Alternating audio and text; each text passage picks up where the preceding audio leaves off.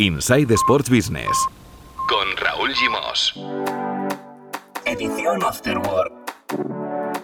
Cada lunes y cada miércoles, actualidad Sports Business y conexión Tu Playbook. Y cada jueves, entrevistas con protagonistas de la industria.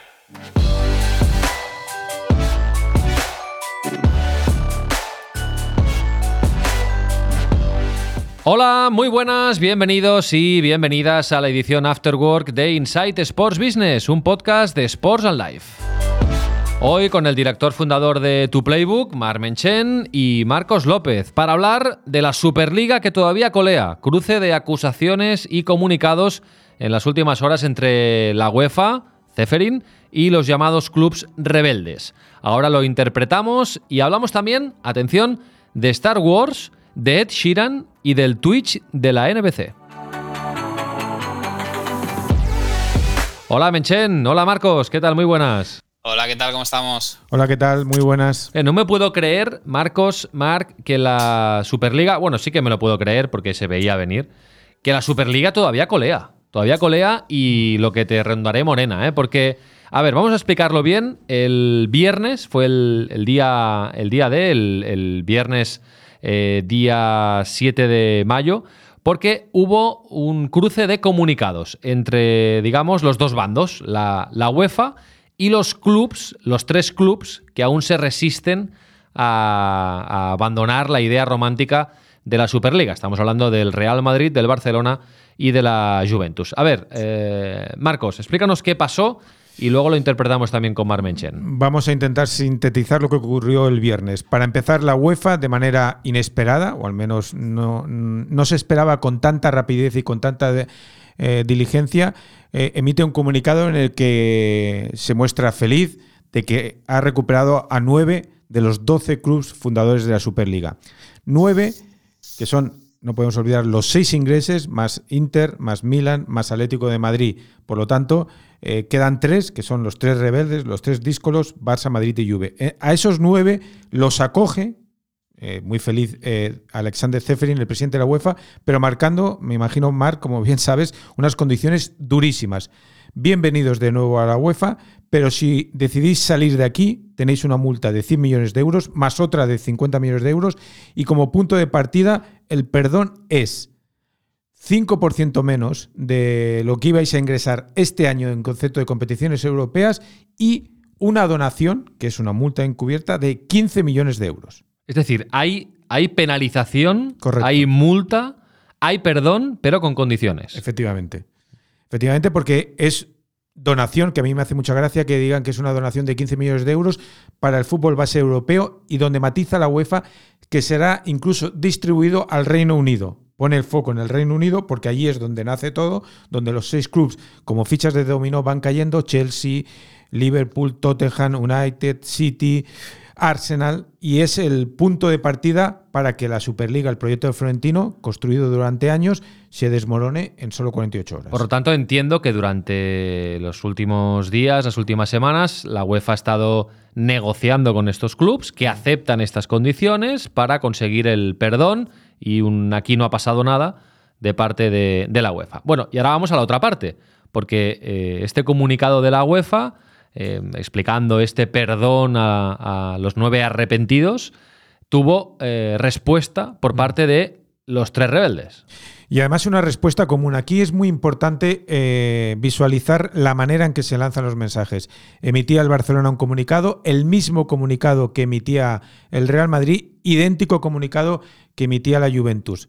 Eh, ahí, en ese comunicado, que es larguísimo, tiene con seis puntos, primero ellos se sorprenden porque entienden que están viviendo unas presiones inaceptables en un Estado de Derecho por parte de la UEFA y de la FIFA. Para mí me sorprende que ellos se sorprendan. Esa es una de que los tres grandes clubes eh, se sientan así absolutamente sorprendidos. Asumen el puro interés económico, el imprescindible interés económico que necesitaba este proyecto, porque ellos, los 12 clubes fundadores, como indican en la nota, mostraban su profunda preocupación ante la actual coyuntura socioeconómica, considerando que resulta imprescindible emprender reformas estructurales destinadas a garantizar la sostenibilidad de nuestro deporte.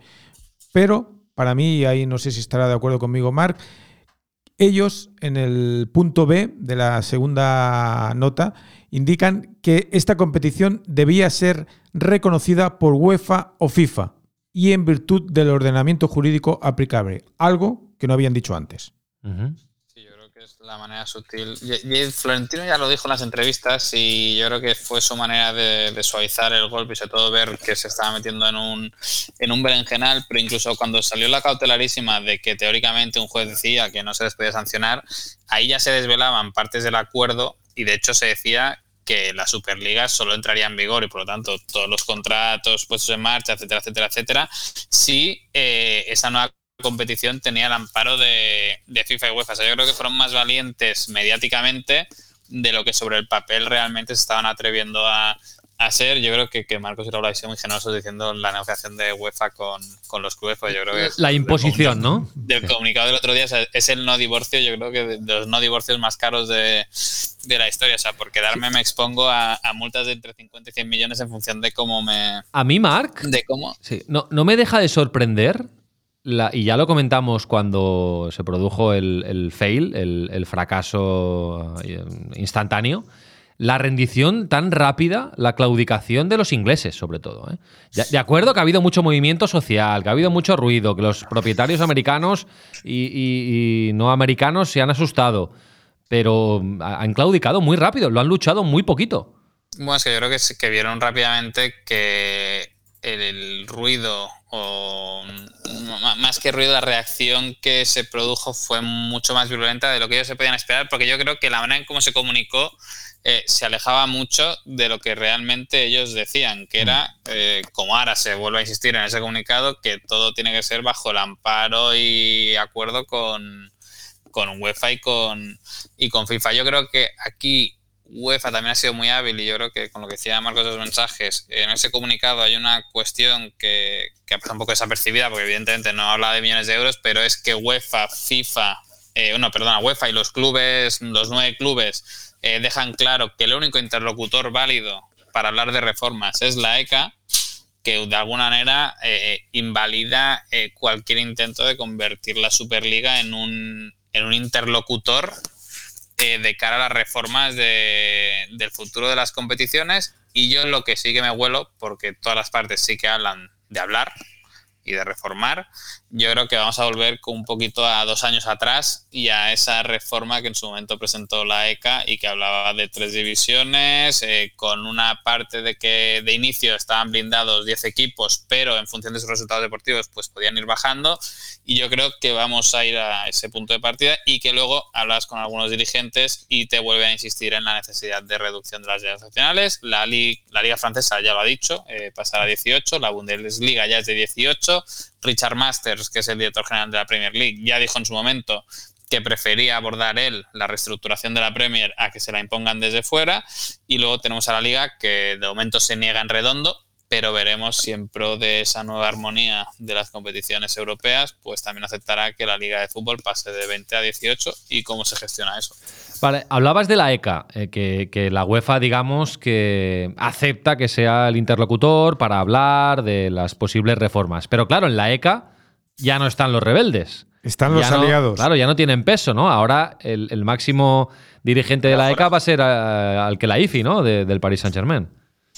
No, es que se han quedado fuera. ahora mismo eh, Real Madrid, Barça y Juve están fuera de la definición del futuro de las competiciones europeas. evidentemente yo no creo que nada se vaya a probar sin consultarles o sin que la decisión que se tome eh, cuente con su, con su visto bueno. Pero a día de hoy, eh, estos tres equipos están fuera de cualquier negociación de cuál va a ser el futuro de las competiciones europeas y sobre todo que sabiendo que esos nueve, que son los otros nueve poderosos, por así decirlo, ya están en, en el bando UEFA, por así decirlo.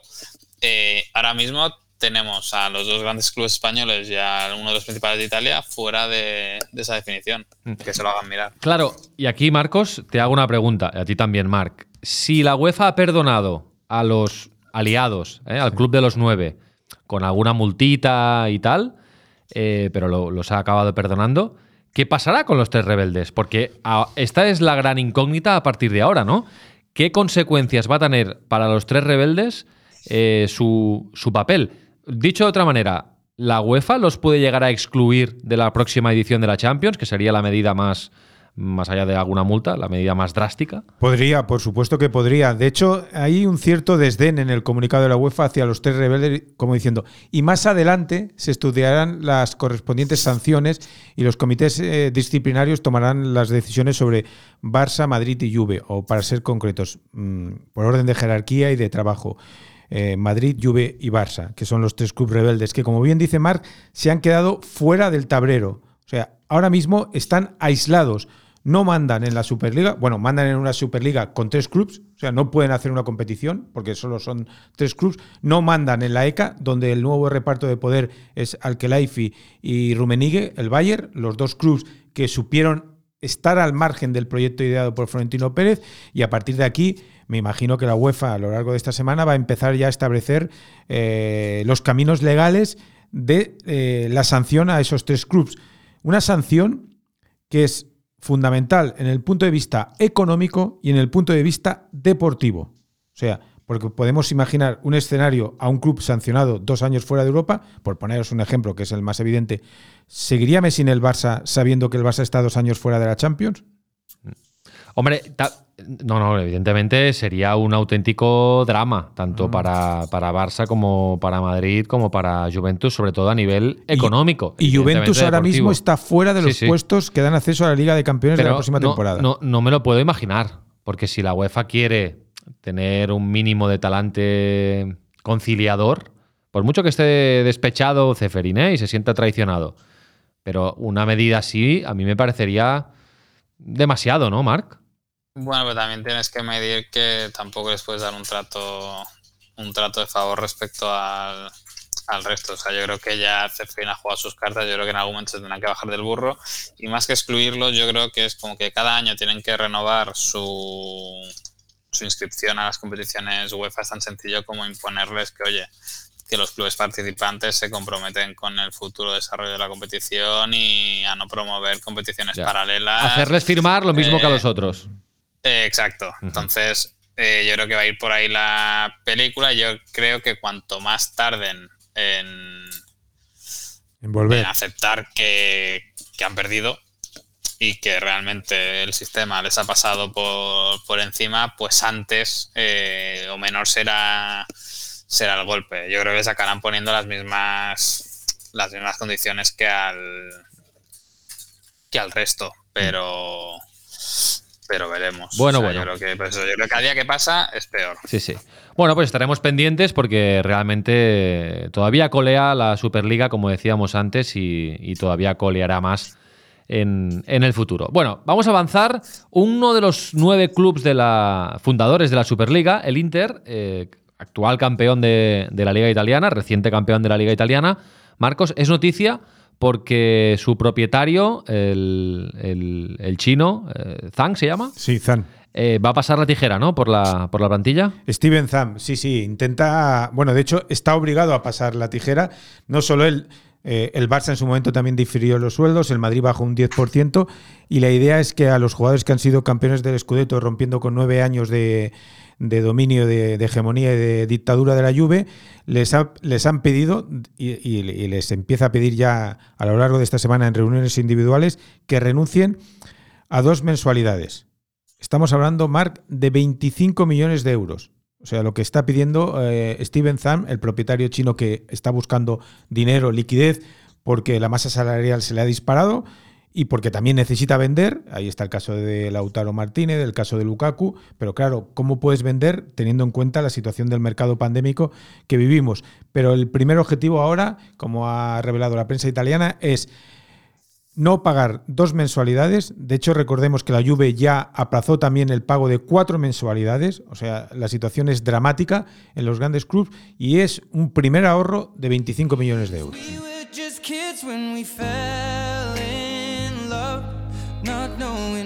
Bueno, y ahora escuchar esta noticia y escuchar esta música, porque es Ed Sheeran, que es aficionado desde pequeñito del Ipswich Town, eh, un club histórico eh, inglés de la ciudad de Ipswich. Aquí empezó, por ejemplo, Bobby Robson a forjar su leyenda en los eh, banquillos. Pues bien, Ed Sheeran, lo conocéis, ¿no? El, el- el pelirrojo, el, el de esta música, eh, ha decidido patrocinar al Ipswich y en, en el- en la camiseta de la temporada que viene se va a poder ver una fórmula matemática con los símbolos más, menos, igual, el símbolo de la división y el por. Y la palabra tour.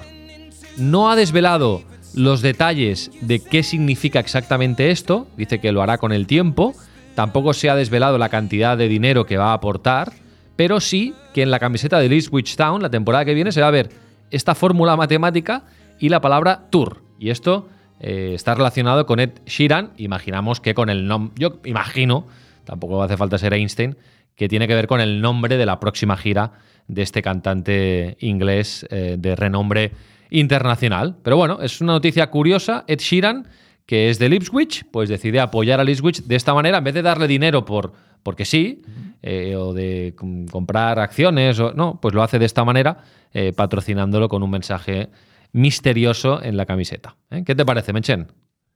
Bueno, una buena, una buena iniciativa. Yo creo que todo el hype que podía conseguir ya lo ha conseguido, ¿no? Que Chiran, yo creo que, que patrocina un club, pues ya el ruido mediático ya lo tiene, Sí. ya lo tiene asegurado. Y hombre, y un conciertito, pues se podría. Sí. Es verdad No, que es un poco eh, meloso, es un poco meloso, ¿no? Para una El, competición. el año fútbol, pasado, el año pasado acabó la gira mundial en, eh, haciendo cuatro conciertos en Chantry Park, en Ipswich, eh, que, agruparon, en 2019 lo hizo, eh, agruparon a 160.000 personas. Es decir, que ya tiene detalles con su comunidad, eh, con, con, su, con su ciudad. eh, Ya Tienes hacerle un capote y mira, si tienes pasta y te lo puedes permitir apoyar al equipo de tu. Sí. Y luego mola que en Inglaterra hay mucha relación. El Ipswich, por cierto, está en tercera, en la tercera categoría eh, de- de- del fútbol inglés. Eh, había estado en la élite eh, también durante muchos años. Mola porque en el fútbol inglés hay muy buena. Hay, hay mucha relación entre grupos de música, música y el fútbol. Y el, y el fútbol, ¿no? Por ejemplo, yo qué sé, eh, Oasis y el Manchester City. O Blur, por ejemplo, que es del Chelsea. Hubo, en los 90 hubo la rivalidad eh, Oasis-Blur y ahora esa rivalidad se traslada a la final de la Champions entre el City y el Chelsea, que por cierto, han pedido que se juegue en Inglaterra y no en Estambul. ¿eh? Ya veremos eso cómo acaba. Hombre, sería inteligente por parte de la UEFA Sí. a, a coger la final en Wembley. Eh, si quiere llevar público. Hombre, y- y son dos de los nueve perdonados. ¿eh? Exactamente, muy importante. Importante. Importante este detalle Sí, sí. diplomático. Bueno, a ver, Marc, explícame esto de Star Wars, Adidas y el Real Madrid, ¿no? Han, han llegado a un acuerdo, ¿no? Han hecho un partnership para lanzar una línea de productos. Sí, eh, yo creo que Adidas ya es una marca que últimamente, para intentar vender algo, está haciendo muchas colaboraciones con, con terceros, ¿no? Con los Simpsons, eh, con Bob Esponja, con mil historias varias. Una de las colaboraciones que tiene es con Star Wars y lo que ha hecho es aprovechar que tiene esta asociación con el Real Madrid también para intentar cruzar, cruzar universos, eh, el universo de- del entretenimiento de- o del cine, que sería Star Wars, con el universo con el universo del deporte. Lo ha hecho con la sección de baloncesto, yo creo, porque deben tener detectado que hay más convergencia de aficionados entre el baloncesto y Star Wars que entre el fútbol y, y Star Wars, o que podía ser menos polémico el hacer equipaciones ad hoc para, para esto. Y yo creo que buena iniciativa, más allá de gusten más o menos los, los diseños, yo creo que pues lo mismo que, que comentábamos con el Chiran, que es una manera de, oye, de estar en los medios con otro tipo de con otro tipo de acciones y buscar que quizás hoy aficionados del universo Star Wars se compren una camiseta del Real Madrid porque les gusta verlo en una camiseta de baloncesto y no tanto por el escudo que, que se luce. Recordemos que el Real Madrid este año ha estrenado alianza con Legends, que es esta multinacional de- del marketing deportivo que crearon los New York Yankees y los Dallas Cowboys, que son la, es la empresa que está gestionando todo su, su retail y, y bien, oye, cositas diferentes que yo creo que son, que son necesarias y yo todavía espero que en algún momento el Barça con Jordan haga, haga algún tipo de colaboración porque sería muy necesaria. Marcos, ¿qué me enseñas? ¿Qué, qué ha pasado? ¿Una última hora? No, una última hora que creo que es el camino que, que van a seguir las grandes ligas. Mar, el presidente de la Federación Italiana eh, ha indicado que si la Juve eh, eh, sigue con el proyecto de la Superliga, eh, quedará excluido de la próxima temporada de la Serie. A. Madre mía. Imagínate, el presidente de la ¿Y Federación qué le pide? Italiana- ¿Un que se desmarquen Pues, públicamente? que- exactamente, que se desmarque como ha hecho el Inter, como ha hecho el Milan. Es Bueno, eh, Gabriel. ojo que la, la Federación Italiana dijo directamente que iba a obligar a que lo que comentábamos antes de la UEFA, de que en las condiciones de participación expliciten su, su fidelidad, eh, el de la italiana, y yo creo que va en línea de los marcos, ya vino a decir que lo iba a imponer para, para el año que viene. O sea, que es que, no, no, que oye, que el sistema del fútbol ha activado todas las palancas y ha demostrado que tú puedes ser una gran marca deportiva que si no eres quien tiene el mando, eh, rápidamente te quedas fuera. Sí, además se ampara Gabriele eh, Gavina en unas declaraciones que, que, ha hecho en Italia, en el sentido de que eh, los estatutos del CONI, del Comité Olímpico Italiano y de la Federación son absolutamente rotundos y que si no aceptan salir de la Superliga, eh, que muy a su pesar tendrá que dejar fuera a, a, la Juventus. Imaginaros, estamos hablando de la Juventus. Estamos o sea, es como si ahora Rubiales saliera aquí y dijera lo mismo del Barça y del y, y Madrid. Barça ¿no? del Madrid, Bueno, imagínate. Veremos. La última, eh, la, la, NBC, eh, que tiene los derechos de los Juegos Olímpicos de Tokio para Estados Unidos, ha dicho que va a crear, anunciado esta semana, estos días, que va a crear contenido especial para su canal de Twitch. Va a crear un canal de Twitch que será NBC Olympics eh, Twitch Channel y eh, va a emitir contenido de los Juegos Olímpicos de Tokio a través de Twitch. Por lo tanto, si hace eh, dos o tres Juegos Olímpicos fueron los primeros con redes sociales, estos Juegos Olímpicos de Tokio, que se han atrasado un año, van a ser los primeros en los que haya presencia de, de Twitch con contenido interesante, por ejemplo, por parte de la, de la NBC. Bueno, pues con esto lo dejamos, eh, muy pendientes del futuro de los eh, clubes rebeldes de la Superliga, porque la UEFA en cualquier momento pues, puede, puede volver a, a atacar con un uh, comunicado. Bueno, y no os pregunto por documentales porque sé que vais a full y que estáis mirando mucho deporte en directo, y si no, películas de Disney. Y yo os recomiendo uno mm, que se llama Game Changers, que os digo solo el titular, eh, va de esportistas veganos que han dejado la carne para obtener proteína y eh, la obtienen a través de, bueno, de una forma natural, sin, sin, tomar carne. Sale Luis Hamilton, sale un luchador de la UFC, bueno, salen diversos personajes y está, está bastante bien, está bastante bien. Y luego el de Héroes del Silencio, que no tiene nada que ver con el deporte, más bien al contrario, también está bien. La historia de esta banda de Zaragoza liderada por Enrique Bumburi. Están, los dos están en, en, Netflix. Marcos, cuídate. Muchas gracias. Venga, Hasta luego. Mencher, un abrazo. Un abrazo fuerte.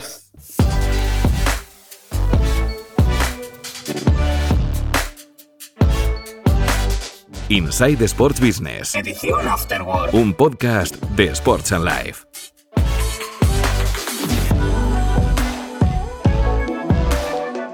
Visita nuestra web sportsandlife.com o contacta con nosotros en insight@sportsandlife.com.